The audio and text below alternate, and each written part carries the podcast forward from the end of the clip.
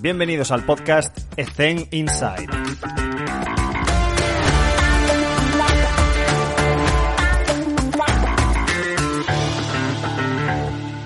Muy buenas a todos y bienvenidos un día más a Ethen Inside. Está con nosotros Miguel Alonso. Miguel, ¿cómo estás? ¿Cómo te encuentras? Muy bien, Alex. ¿Qué tal tú? Perfecto, un poco estresado, pero bueno, va mejor. Eh, Miguel, cuéntanos, me gusta siempre empezar la entrevista para poner un poco en contexto a la gente, que nos cuentes un poco tu trayectoria y qué has hecho, qué estás haciendo en tu día a día.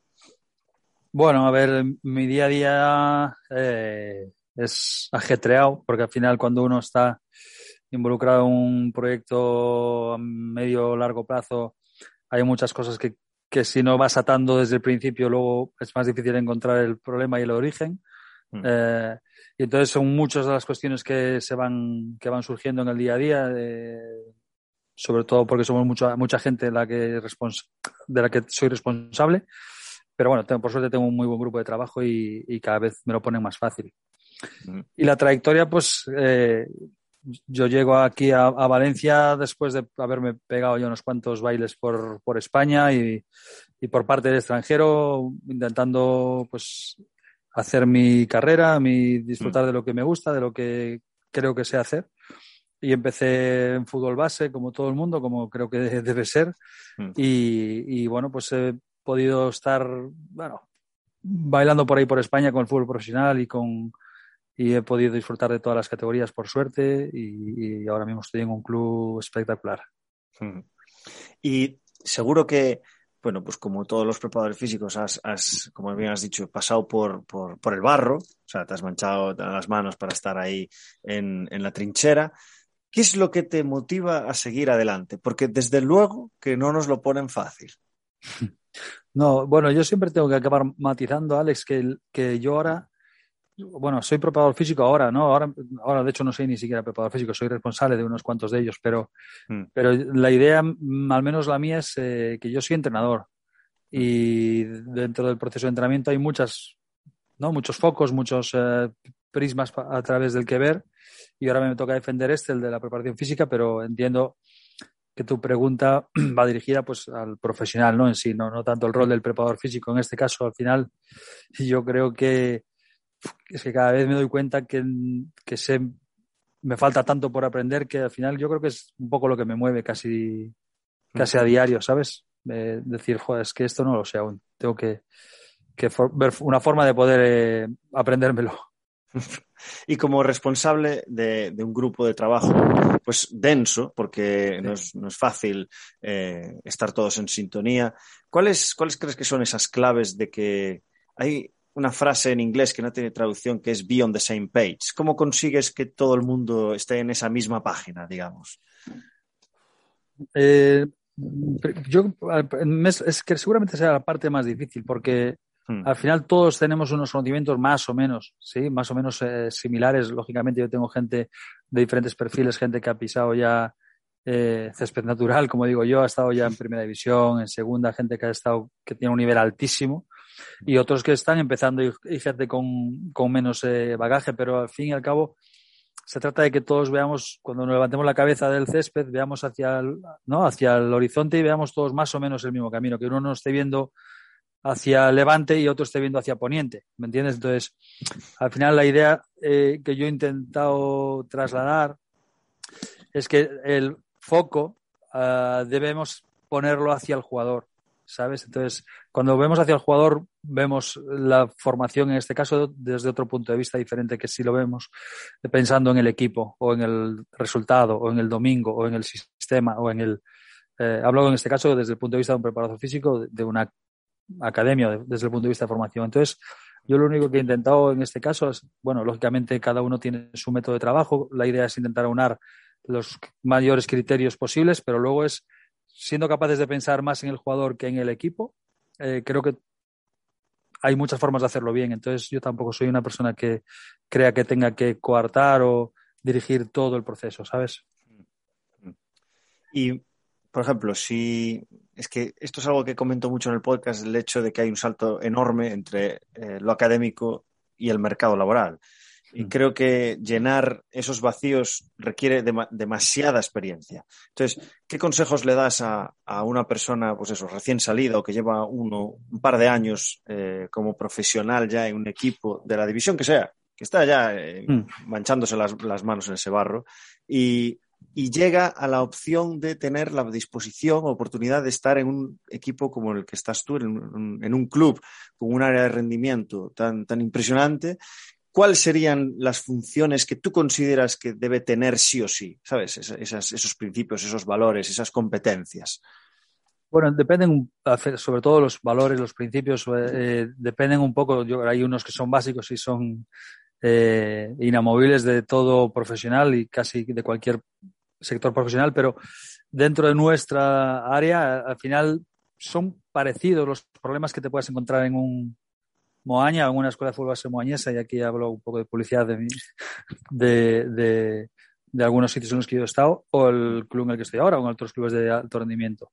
Los problemas son un poco mayores, o sea, son, son bastante parecidos. El problema es que las consecuencias son un poco más, más eh, se disparan un poco. Entonces, al final, eh, como digo, eh, la idea es intentar, desde nuestro punto de vista, es intentar mejorar el rendimiento del jugador, respetando, lógicamente, algunas cuestiones individuales, muchas veces es atender a la edad o al nivel madurativo, e intentar, hay una cosa que yo creo que es común de todos los coordinadores, perdón, de todos los preparadores físicos y que, y que es también común de todas las especialidades, y es que el preparador físico debe hacer una función de coordinar el resto de los técnicos. Pues cuanto más grande es el club, más técnicos hay, por tanto, más dificultad tiene coordinar eso, pero también tienes más capacidad, ¿se entiende? Entonces, cuando solo sois entrenador y, preparador físico, el preparador físico es el que debería ser capaz de coordinar, no digo elegir, pero sí coordinar los contenidos, las, las formas de entrenar, las, los escenarios de entrenamiento, y cuando ya son más, pues el, el de porteros, el segundo entrenador, el analista, etcétera,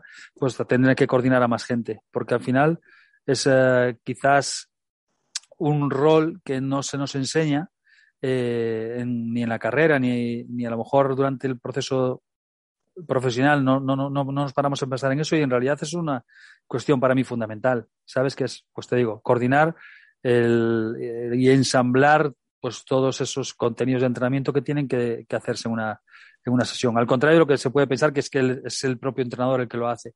Cuando yo creo que en este caso el preparador físico es el que tiene quizás más capacidad porque tiene más puntos de vista diferentes para poder abarcar eh, eso, pues la sesión de entrenamiento o la semana.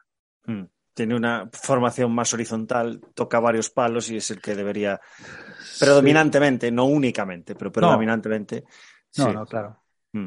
No, eh, eh, eh, sobre todo porque mm, creo que muchas veces el, entrenador, y yo lo he sido y, he sido entrenador principal, he sido segundo entrenador, y pensamos sobre todo en que salga adelante aquello que queremos que se haga y, pensamos menos en las consecuencias de lo que hacemos o en el qué le va a suponer al futbolista o qué le va o qué va a suponerle a tal o cual jugador o tal o cual capacidad si hacemos esta tarea que a mí me apetece.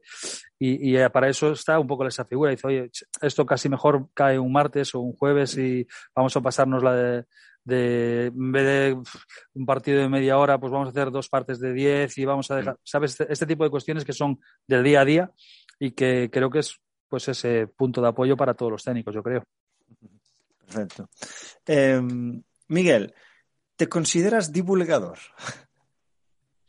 No, no, no, no, no, divulgador o divulgativo, no sé muy bien. Yo, yo, yo, yo comparto cosas y a veces son chorradas y otras veces son cosas muy buenas de otros y a veces son reflexiones que mm que se convierten en chorradas son cosas buenas, ¿no? La verdad no. Luego está, eh, al final, por desgracia, aquí lo medimos todo por número de, retweets o números de me, o, cuántos me gustas y tal. No, no me refería a eso, ¿eh? te pongo en contexto, perdona. Sí, eh, no, no, tranquilo. Yo ya, bueno, tenemos una mini historia, Miguel y yo, porque por el tema de la entrevista, eh, y o sea, la gente te ha pedido en el podcast. O sea, yo, yo me puse en contacto, esto lo puedo decir, me creéis o no, pero yo me puse en contacto contigo antes de que me exigieran que te entrevistase. Porque Hace casi eres una años. Claro, claro. Bueno, no lo quería decir, pero. Ah, yo no tengo problema, yo. Gracias por decirlo. Entonces, eh, joder, eh, tú eres una persona. Todos tienen su opinión, ¿no? Yo creo que eres una persona que, divulga y creo que se necesita que, la gente sea más abierta, sea más proactiva y enseñe un poco qué es, qué es lo que hace. Y tú eres una persona muy reflexiva y, que comparte un montón de cosas. Y hay mucha gente que te considera divulgador solamente por aportar eso al gremio. O sea que... puede ser. Yo, yo, yo hay dos cosas que tengo, creo. Eh, una es la defensa ultranza de la profesión. Mm. Eh, y eso le puede gustar a algunos y a otros no, pero bueno, yo lo hago así porque entiendo que es que así dentro de mis principios va ese. Y, y, luego es que, pues yo mi opinión no me avergüenzo de tenerla y cuando creo que la debo compartir, la comparto, fin. Hmm. Y luego está el que le gusta y el que no, y ya está, no. Pero sí es verdad que hemos tenido una posibilidad de, hacer este podcast hace ya un tiempo y, no se pudo dar por otras cuestiones, pero no tengo, te digo, no, no, sé si soy divulgador, yo no aporto mucho a la comunidad científica, no aporto mucho a la comunidad eh, investigadora, pero bueno, mi opinión, si quieres llamarla así divulgador, pues, pues igual sí. A la comunidad empírica. Empírica, práctica. Sí, luego hay otra cosa, Alex, y es que cada vez los usuarios de, pues porque yo al final soy activo bastante en redes sociales, entonces esa gente que está saliendo a la carrera o está durante la carrera, etcétera, pues sí que consulta mucho. Algo que nosotros nos hemos tenido que empezar a hacer ya una vez licenciados, yo creo, no, yo creo que en 2011 creo que abrí mi cuenta de Twitter, eh, pero lo veo ahora mismo. Y, y, y ahora la gente estudia la carrera con su cuenta, 2011, en marzo, con su cuenta de Twitter. Entonces tiene muy fácil consultar información, ver mm. ideas, ver, y a nosotros antes, pues nos teníamos que coger el coche desde Moaña irnos al INEF de Coruña, que son dos horas de coche, para ir a hacer fotocopias de, libros, ¿sabes? Y no somos tan viejos. Yo viví la transición de eso, viví la transición. es que me, me de nuevo, o sea, reitero que, gracias por tener esa actitud, aunque, aunque sea un poco indirecto, pero, pero gracias por tenerlo. Y, una curiosidad, eh, para, para, los que no estuvieron en el Congreso eh, en directo, Julio Tous, también se lo comenté, porque Julio Tous es, es una persona que es que, que, es que escupe información, pero... Ya, nos gustaría lo demás. Madre mía, es una, es una locura. es una locura. Yo, lo, conoces, pero cuando estás en el máster y lo ves, dices, Dios mío. Pues en, en, directo aproveché el momento y se lo volví a, a recordar que, que, joder, que a él le costaba apuntarse a este tipo de cosas por el tema digital. Entonces, ahora entiende que, bueno, son las nuevas generaciones y tal. Y, y, o sea, es que aportaría tantísimo a, nuestro gremio que, gente como Julio Tous, como tú, estéis ahí en el, divulgando vuestra experiencia, vuestro... Es que nos haría crecer de una manera... Hay una cosa, Alex, que yo siempre pienso, pienso mucho, digo yo, pues a lo mejor escribes una chorrada en, en redes sociales y tiene, yo qué sé, 600 retweets o no sé, no sé, lo que sea. Y digo, ¿cuánta gente hay por ahí que es, que es la bomba, que sabe muchísimo y no tiene ni Twitter? Y aquí la gente pensándonos que somos unos fenómenos porque tengo no sé, no sé cuántos retweets y tal. Y al final te coloca un poco en un sitio. Yo siempre digo, la persona que más sabe del mundo, que yo, de, lo nuestro, que yo más admiro, que, es Luis Casais y no tiene Twitter, que, que mm. ¿de dónde voy yo aquí? ¿Sabes? O pues es un poco esas reflexiones que, mm. que, nos deberían situar en nuestro sitio de verdad, ¿sabes? Tengo de Luis Casais una, un vídeo eh, guardado de YouTube eh, cuando está en la federación no sé cuál de fútbol y está hablando sobre valoraciones artromusculares. Es un máster de la Asociación de Preparadores Físicos a través de la Federación de Castilla y León, eh, La Mancha mm. o así. Sí, sí, sí. O la madrileña, no sé. Y habla sobre el manual de Hislop, de, cómo hacer la fuerza manual y todo eso. Y en su momento, me pareció impresionante. Pues imagínatelo, eh, imagínatelo, en el año 2000, cuando nos daba clase, ¿sabes? Que decíamos, pensamos que era ciencia ficción aquello, ¿sabes? Fenómeno. Bueno, eh, continuando. Que, se nos va, ¿no? Pues sí, sí, tío, es que se me, voy por la parra eh, y no quiero hablar demasiado, prefiero que la gente te escuche a ti. Eh, pregunta complicada. Miguel, yo te considero un preparador físico de éxito. ¿Qué es aquello que todavía se te resiste, aquello que todavía no se te da bien? Uf, eh, esta pausa no es porque digo, en realidad todo se me da bien, es porque en realidad hay tantas cosas que no se me dan bien. ¿Sabes? Yo, por ejemplo, ah, tengo mucha envidia de la gente que sabe mucho de fuerza. Mm. ¿Sabes? La gente que sabe mucho de fuerza, porque porque entiendo que es para nosotros la A, ¿no? Y, yo siempre digo, hay que empezar por la A, y yo de la A sé el 1%. Entonces, la gente que sabe mucho de entrenamiento de fuerza, me soy fan, fan número uno. La gente que sabe mucho de, de Nacho, por ejemplo, Nacho González mucho de valoración o de... Yo a Nacho lo conocí a través de las redes sociales y luego, por suerte, hemos, creo que podemos decir que somos amigos y la, yo daría un dedo por saber la mitad de lo que sabe él. Hmm y, me quedaría tan tranquilo. Entonces, para mí esas dos puntos de apoyo para, el entrenamiento, que es esa parte de valoración y esa parte de, trabajo de fuerza bien medido, eh, mm. me parece que estoy en pañales.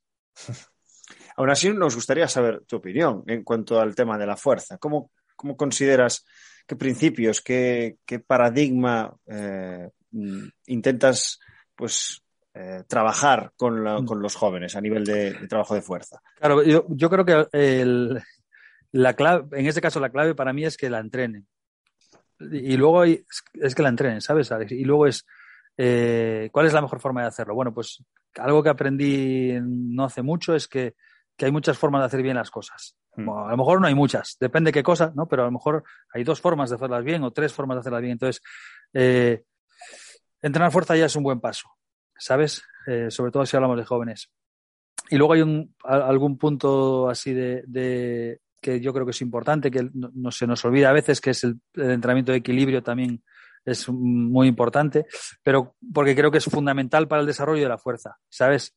Y, hay algo que veo muy a menudo y es empezar a entrenar eh, aspectos eh, que tienen que ver con la fuerza en situaciones o inestables o monopodales o asimétricas, cuando la A eh, y la A sub 1 es lo bipodal, lo estable, lo, lo, lo controlado. Entonces, mm. yo creo que la lógica dice, oye, mm, empezamos por lo estable y bipodal y vamos creciendo. Entonces yo tengo la suerte de que esto puedo trasladarlo en un día, puedo hacer casi una planificación completa, porque yo puedo tener trabajar con niños de 12 años y a lo largo del día acabar con su 23. Entonces, en un día puedo ver todos los escenarios. La dificultad que tenemos los técnicos en el día a día es que solo nos centramos, nos debemos centrar en un equipo, en mi equipo, mi equipo que es sub 15, sub 18, sub 21, sub 12, pues mejora la fuerza de ese grupo eh, atendiendo a la edad, a las, a, las, características de tu edad.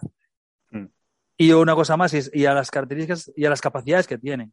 Por ser sub-18 y que la bibliografía diga que a sub-18 se puede entrenar no sé qué, no quiere decir que los tuyos puedan hacerlo. Quizás los tuyos les falten las bases. Entonces, mm. hacer un buen análisis de cómo son tus jugadores para mí es importante. Nosotros hemos hecho, de hecho, muchas cosas diferentes de las que hacemos ahora, porque ahora ya tenemos unas buenas bases, yo creo.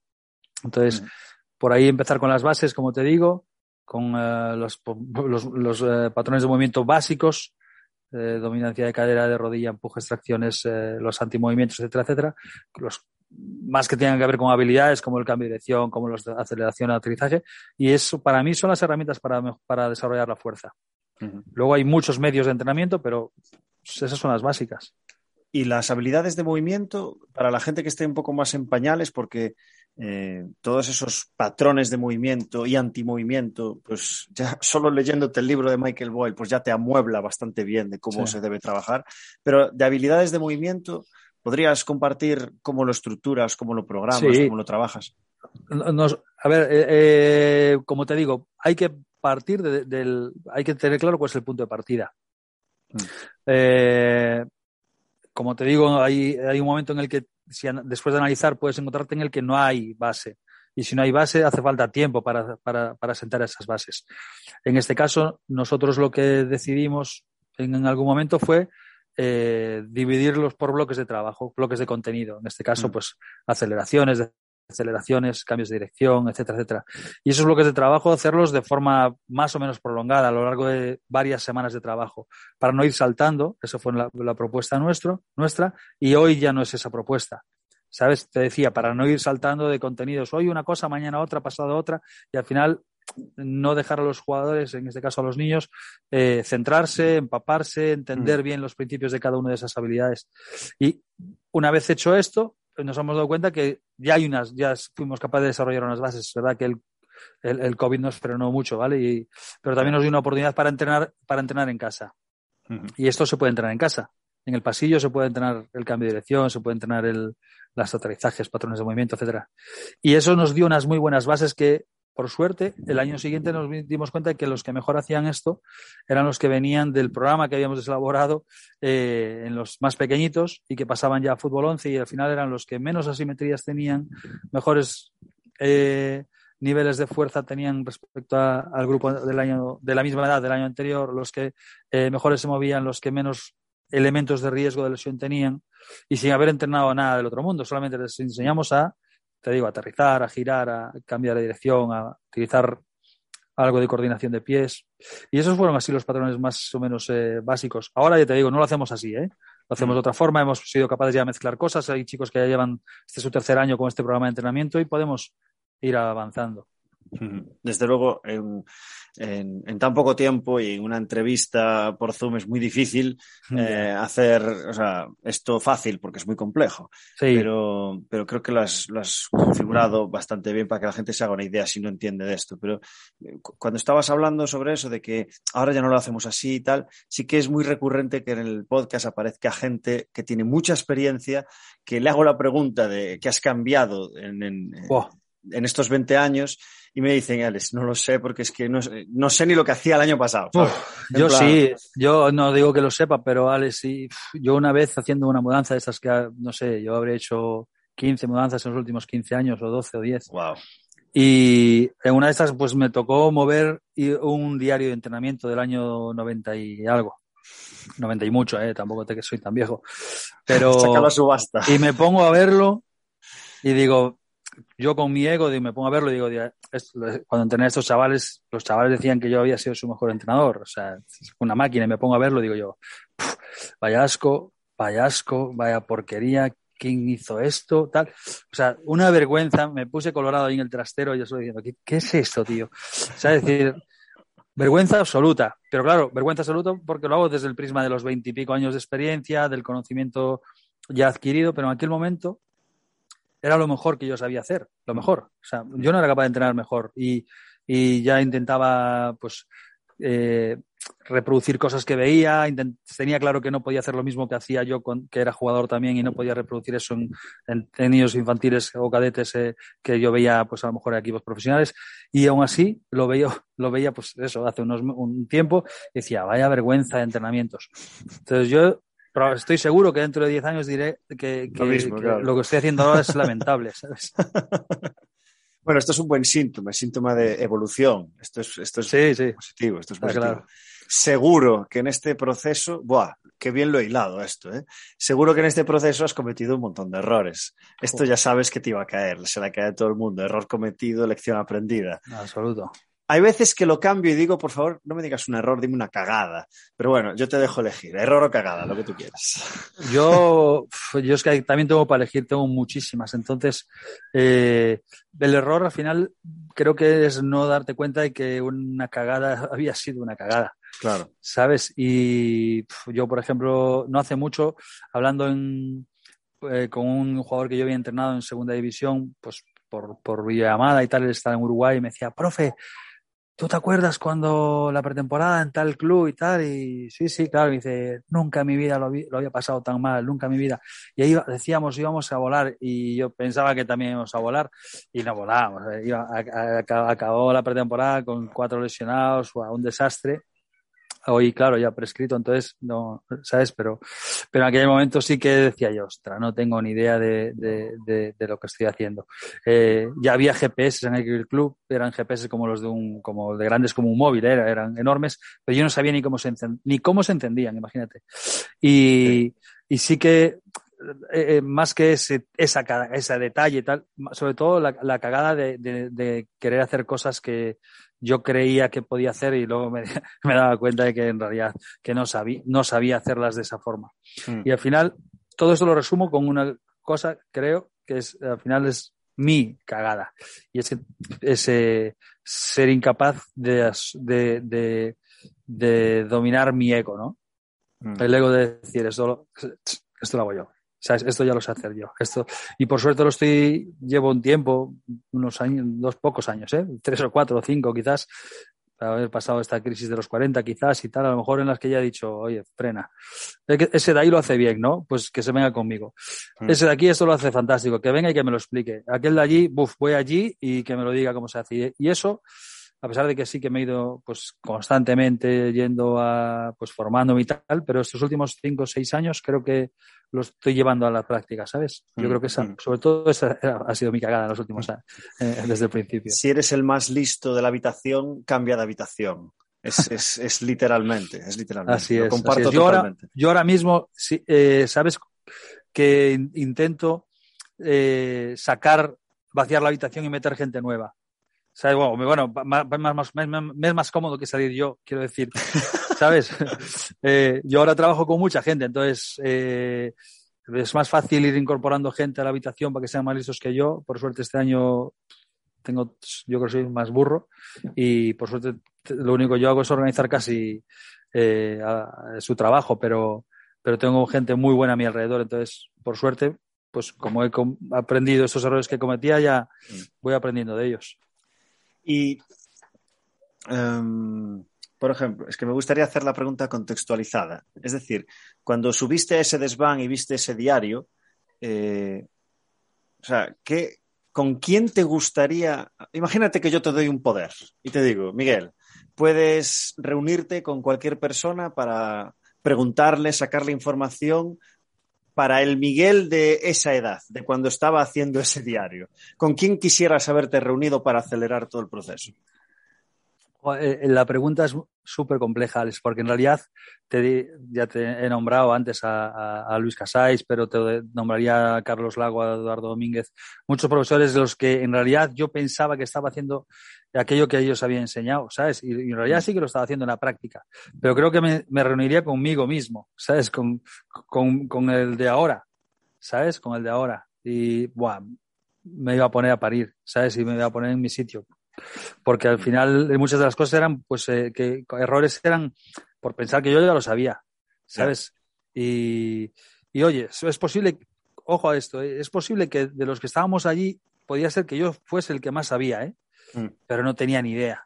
¿Sabes lo que te quiero decir? Esto, esto ocurre mucho en clubes pequeños, en clubes en los que, pues eso, y a muchos de los chicos que, o compañeros que nos estén escuchando dirán, ah, yo soy el único licenciado en mi club ya, y a lo mejor eres el, que más sabe, el más nivel tiene y tal, pero aún así seguro que te falta muchísimo por, por mm. llegar a tener un buen nivel. Y a veces me preguntan, hay gente que, bueno, aprovecho y digo desde aquí, hay gente que le echa mucha jeta y me escribe privados en Twitter, en Instagram, tal.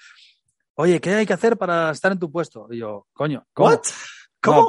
mucho. Oye, quiero, quiero ser, eh, quiero, pues eso, quiero tener un puesto como el que tú tienes y tal. Muchas veces, pues, oye, pues eso, admiro tu trabajo y tal y cual. Digo, hombre, lo primero es tener veintipico años de experiencia y tú, por lo que veo, te has empezado a afeitar ayer. Entonces, oye, ve, ve cogiendo callo y tal. Entonces, esto, eso pasa mucho. Entonces, esta, gente joven que es súper, tiene muchos conocimientos, pero no, no tiene todavía a lo mejor la estructura del, de su sistema de entrenamiento. Eh, o, la forma de dirigir. Para mí eso es muy importante, cómo dirigir a los grupos y, a las personas. Y, esto a lo mejor es algo que, es, que debería ir paralelo. Es decir, no es lo mismo ser el que más sabe de los que están allí que saber ya lo que hace falta saber, que no lo sabemos nadie. ¿Sabes? Estamos siempre tan lejos de saberlo. Es, curioso eso, porque eh, primero, habla muy bien de que le respondas Primero, eso es lo primero. No, yo, yo es verdad que respondo al 99% de la gente.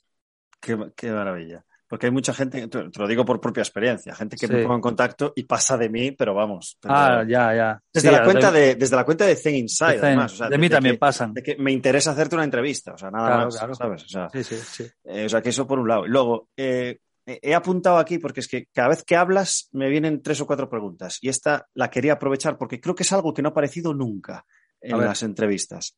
Y es eh, el tema. No, no, tanto no. Para tanto no me da el cerebro, ya te digo yo. Pero, pero sí que es verdad que el, tema del ego creo que está muy demonizado.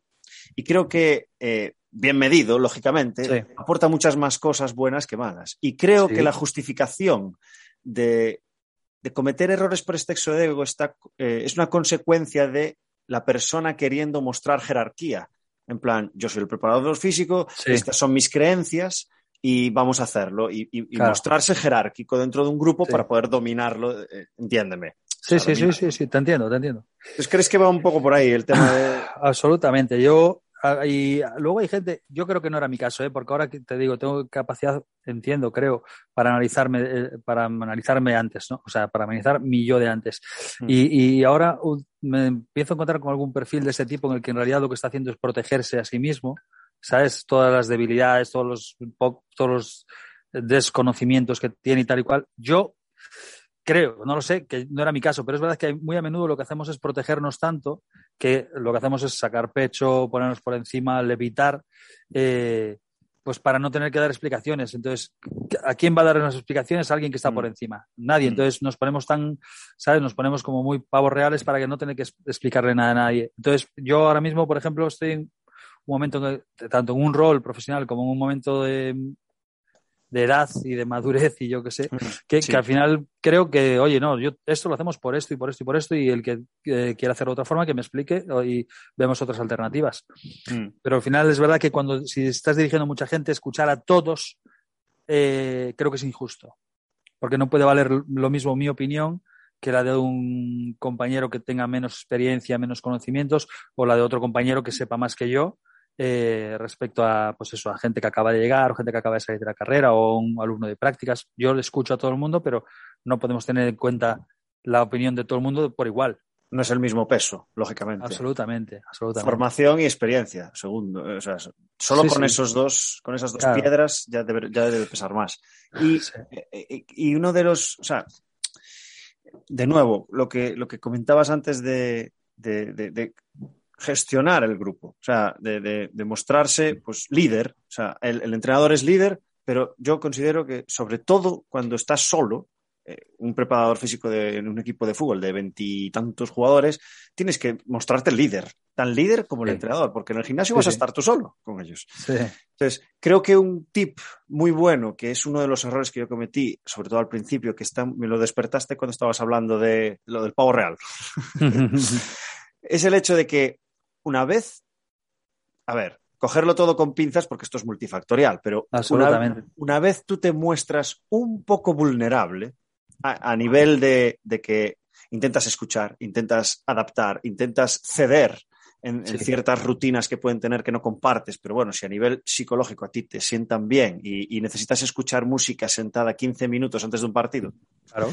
pues, pues ser un poco vulnerable en ese sentido creo que hace que mejore tu capacidad de dominar ese, ese, equipo. Yo, yo, creo que eh, la palabra que yo le utilizo además a algún compañero de los que tengo, que, es algo en lo que, en lo que está intentando mejorar, es ser más flexible mentalmente, ¿no? Y, lo hilo con lo que dije antes, que hay varias formas de hacer bien las cosas.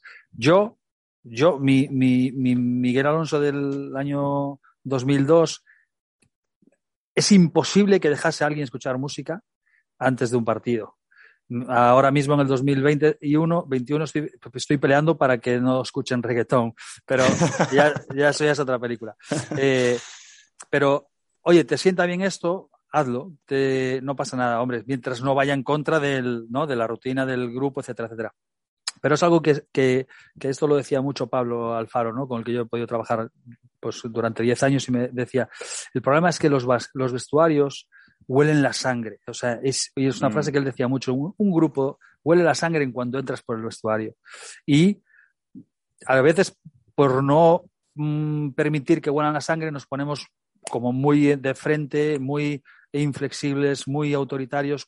Para mí eso, eso ha sido uno de los errores, pero creo, creo creo que es un proceso por el que tenemos que pasar todos y tenemos que darnos cuenta. No, no vale que yo le diga ahora a un chico de 24 años, oye, sé flexible, eh, no seas autoritario, porque entonces es posible que no tenga ni la experiencia, ni el bagaje, ni el conocimiento, ni, mm. eh, ni el liderazgo para poder dirigir de otra forma. Entonces, a veces necesitamos dirigir de esa forma, a veces incluso impostada, a veces hay que hacer un poco de actores. Yo creo que tenemos que ser muy, muchas veces eh, actores. A veces yo también estoy de mal humor y tengo que hacer el payaso en el, en el, en el campo para activar un poquito a la gente o, en el mm. calentamiento. Entonces, creo que es muy difícil nuestra profesión. Eh, claro, y, que al final evolucionamos tanto que, como te digo, lo que estoy haciendo ahora y que parece que es increíble de bueno, dentro de seis meses será una porquería. o yo seguramente pensaré que, así lo es. Hmm. Em, me gustaría, eh, Miguel, si me permites, cambiar un poco la dinámica mm, e irnos un poco menos a lo técnico quizás o a, o a lo que pudieran esperar la expectativa que pudiese en nuestra entrevista. Y me gustaría pensar, porque esto es muy reciente, luego si quieres te lo contextualizo, pero voy directo a la pregunta. Eh, ¿El confinamiento te ha hecho reflexionar sobre la vida en sí?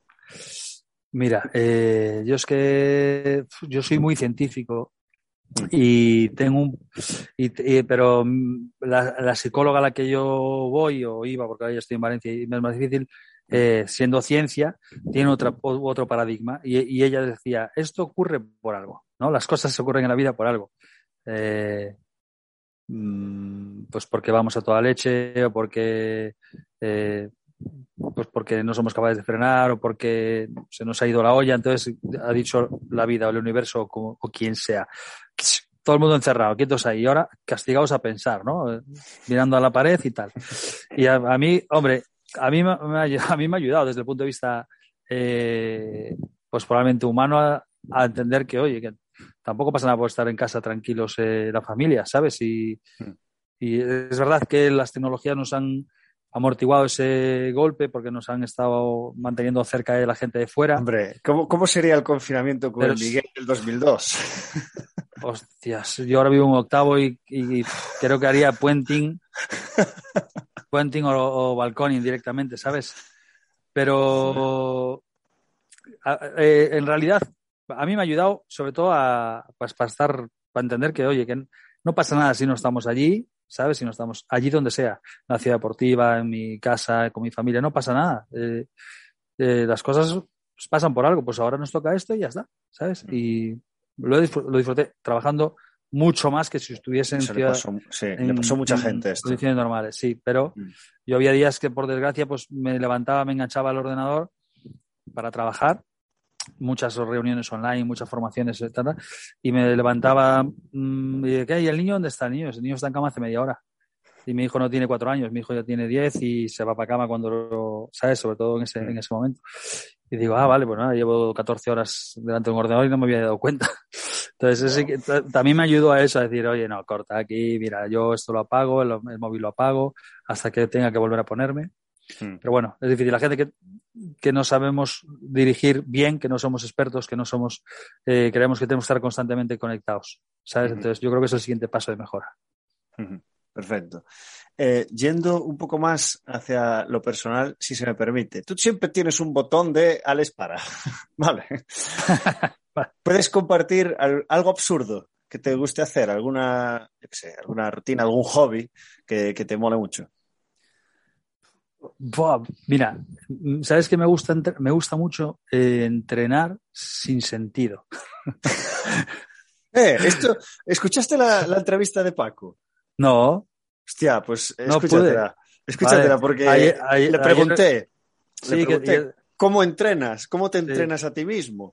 Eh, eh, o sea, eh, lo mismo que predicas, te lo aplicas a ti mismo. Y ah, ni de coña, ¿qué va? Y me dijo, sí, por supuesto. Sí, sí hay veces que entreno en la habitación de invitados, hay otras veces que entreno en la cocina, hay otras veces que, Buah, vaya crack. Mira, yo, yo, yo tuve, yo tuve, mi mejor amigo es, fue preparador físico mío en el, cuando yo era jugador en el Pontevedra. Y, y hace unos años me, ayudó a preparar un medio Ironman y yo soy incapaz de entrenarme de forma eh, organizada, de forma planificada. Entonces yo llego, pues como mi despacho está en el gimnasio, pues acabo de trabajar a la una y media así, digo, ah, voy a hacer una horita o media horita y tal. Y llego y hago, pues voy a hacer esto. Y sin, como digo, sin sentido, la sensación de cansarme un poco. Ayer, por ejemplo, hice un entrenamiento así de alta intensidad eh, que tuvo víctimas mortales incluso, o sea, que uno de los que entrenó conmigo quedó el pobre liquidado, con lo, cual se confirma eh, esa frase de que cualquier estúpido puede cansar a otro estúpido.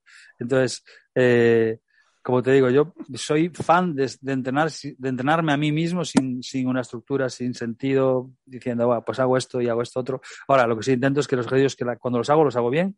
Cuando los hago, intento hacerlos en, la medida de lo posible en las condiciones que yo le mandaría hacer a cualquier otra persona. Se entrevé paradigma de la complejidad, o sea, vamos a ser un poco técnicos, ¿no? Yo esto lo hago mucho también. Eh, de hecho, esto fue un debate una vez que lo hablábamos en la reunión de socios de, de Zen y decíamos, joder, ¿no os dais cuenta, tío, de que cuando nos entrenamos a nosotros mismos, hacemos los básicos, tío. Hacemos dominadas, hacemos fondos, hacemos sentadilla, hacemos... O sea, ¿y, por em qué tenemos que...?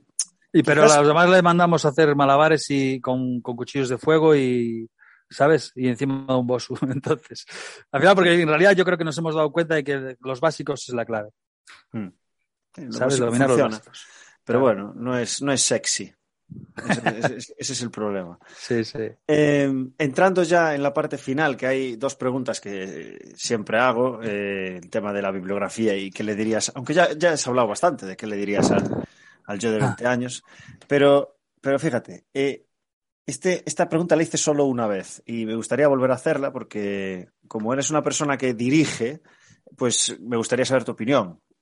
Eh, si tuvieses es que no quiero decir un número de presupuesto, pero imagínate que, a ver, déjame contextualizar. Estás en un equipo de fútbol eh, de segunda división o segunda B, segunda, mm. segunda división.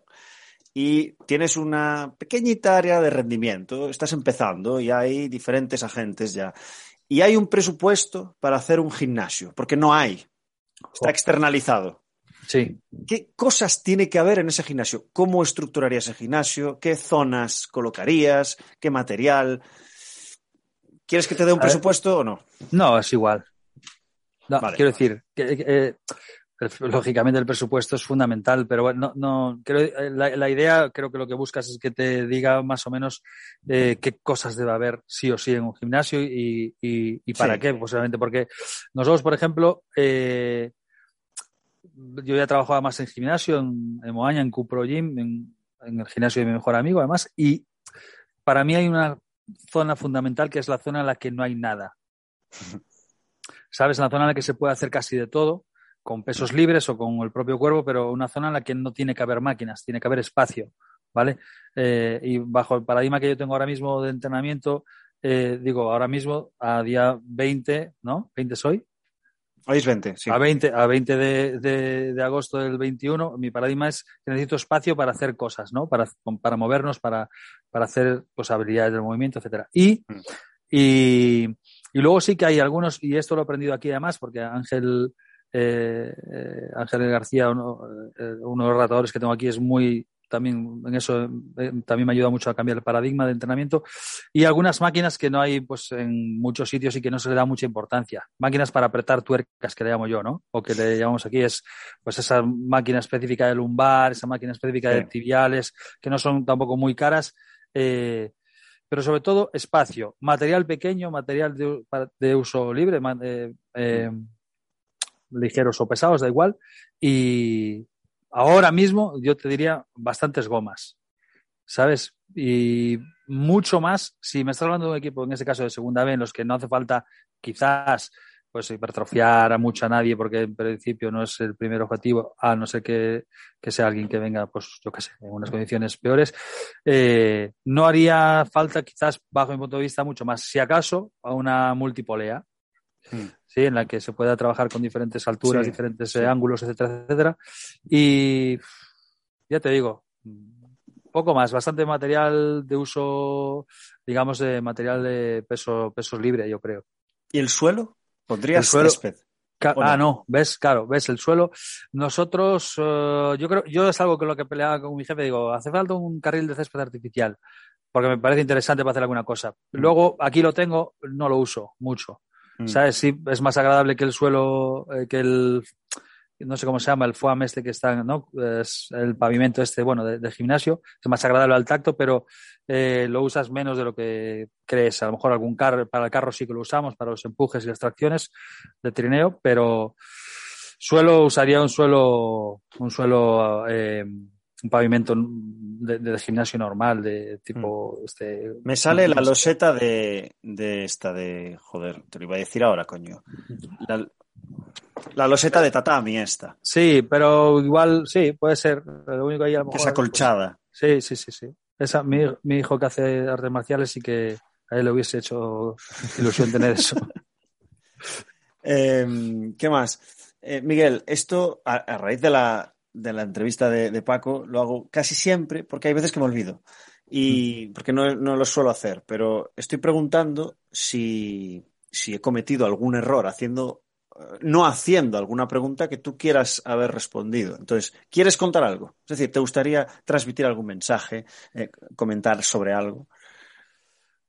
Mira, no, no, mira, el otro día eh, Antonio Fernández, que es eh, chico que tiene un canal potente, Kuman, de, ¿no? de, de Instagram, y él me hizo una pregunta y bueno, una, una hicimos una videollamada en directo y tal y pues él va poniendo cortes pequeñitos y hubo un día que, que alguien que él colgó algo como que, que yo eh, ¿cómo era? Yo había dicho, yo lo dije de hecho, eh, bueno, que hay gente que se sale de la carrera pensando que no ha aprendido nada, gente que sale de la facultad diciendo, eh, esto es una mierda, tal.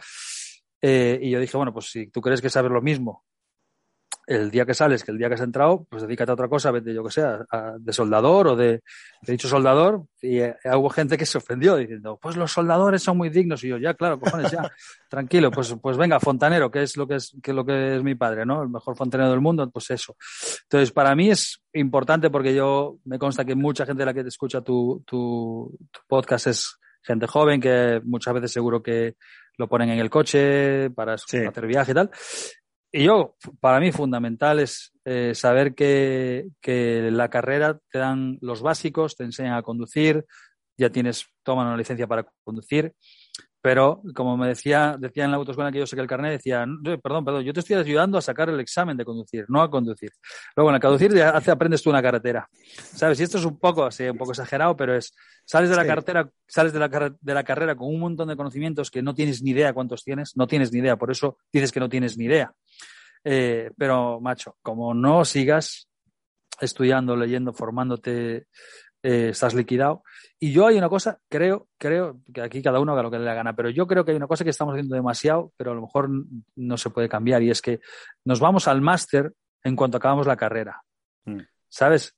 Y yo creo que el máster es un paso un poquito más, ¿sabes? Es decir, ir al máster es como casi hacer quinto de carrera, si vas en cuanto acabes. Yo le diría a la gente, si puedes, que oye, cada uno tiene, sabe su vida, entre, trabaja, prepárate, falla, ¿sabes? Eh, acierta, tal, y luego ve al máster a ver si estas cuatro o cinco cosas que has hecho este tiempo va bien, no va bien, ah, pues es verdad, pues esto lo he fallado por eso y tal. Porque me da la sensación de que al final salimos con mucha formación, licencia, bueno, graduado en ciencias del deporte, máster y no sé qué, máster y no sé cuánto, máster el universo, y no sabemos nada. Mm. ¿sabes? Sabemos, pues, poco, mucho teoría, mucha teoría, mucha, muy poca práctica. Igual esa es la parte que yo diría así como, mm. como penúltima, ¿no? Yo, ¿qué, voy a decir? Que si comparto esto o no, porque acabé el máster CD el año pasado. Y yo, yo antes, yo, yo el año pasado acabé un máster también. Claro, claro. un máster no, el máster que yo he hecho, lo acabé el año pasado con 42 tacos o 41.